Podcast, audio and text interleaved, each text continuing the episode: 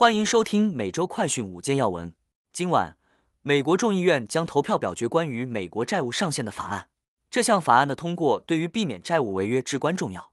同时，华尔街的交易疲软，导致高盛公司宣布进行第三轮裁员。不仅金融市场持续低迷，民众生活也越来越难以负担。加州汽油均价就已高达每加仑四点八六美元，居全美之首。而随着夏季将改用混合汽油后，加州人还将继续面临高昂油价。带您关心详细新闻内容。首先带您来关注的是，众议院今晚投票表决美国债限法案。总统拜登和众议长麦卡锡周日达成的债限协议，在周二晚上扫除了一项关键障碍。在众议院规则委员会以七票对六票获得通过之后，众议院将于周三傍晚进行全体投票。众议院议长麦卡锡表示，相信美国人民将会获胜，协议将获通过。麦卡锡对协议通过的可能性表达信心，他正在极力说服共和党同僚，以避免美国发生灾难性债务违约。目前，共和党在众议院拥有两百二十二个席位，仅比民主党多九席，而协议在众议院通过至少要获得两百一十八票。如果协议在众议院表决通过，下一步将由民主党控制的参议院进行审议。目前，距离美国债务违约的日期越来越近，民主、共和两党仍在进行极限拉扯。接下来要带您关注的是，华尔街交易低迷，高盛进行第三轮裁员。随着华尔街公司逐渐适应近期交易活动的低迷，投资银行高盛将会进行今年以来第三次的裁员。据一位了解该银行计划的人士透露，高盛计划裁减大约两百五十个职位，当中包括合伙人和董事总经理等较高层员工。主要原因是欧美积极加息，同时出现银行业危机，导致并购交易持续低迷。今年所有部门都要紧缩预算。包括减少出差和赞助等。高盛一月份已裁减约三千两百人，是二零零八年以来最大的一轮裁员。截至三月三十一日，高盛拥有四万五千四百名员工，比二零二二年第四季度下降百分之六。现在带您来关注的是 CDC 百分之四十的餐馆食物中毒事件与患病员工有关。美国疾控中心本周发布的最新报告称。美国百分之四十的餐厅食源性疾病爆发与生病的餐厅员工接触食物有关。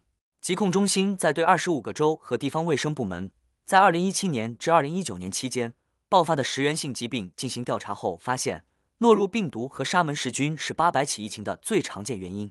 尽管有百分之八十五的餐厅表示他们有限制员工在生病期间工作的政策，但只有大约百分之十六的餐厅有具体的政策。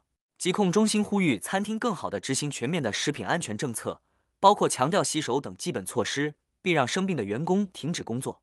根据疾控中心的数据，美国每年约有四千八百万人因食源性疾病而患病，其中十二万八千人需要住。接下来带您关注的是，改用夏季混合汽油，加州油价预计保持高位。加州的油价位居全美价格之首，而随着夏季将改用混合汽油后，预计加州的汽油价格将继续保持高位。美国汽车协会 AA 表示，全美国每加仑汽油的平均价格为三点五八美元，而加州的均价为四点八六美元。协会数据显示，去年六月十四日，全美普通无铅汽油的平均价格创下五点零二美元的最高纪录。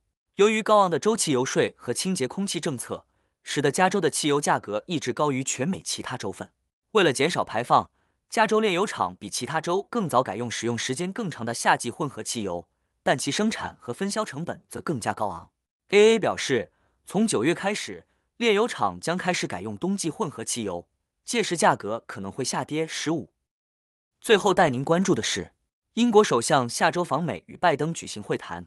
白宫本周确认，英国首相苏纳克将于六月七号至八号前往华盛顿，与美国总统拜登举行会谈。将重点讨论进一步深化伙伴关系、改善经济关系以及维持对乌克兰的军事支持。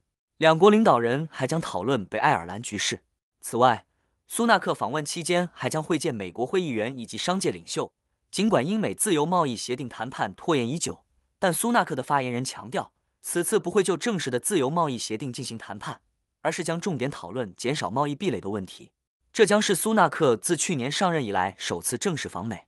以上是今天的每周快讯五件要闻，更多完整新闻内容，请关注凤凰美洲台微信、隐私、脸书、小红书、TikTok、油管、推特等各社群平台。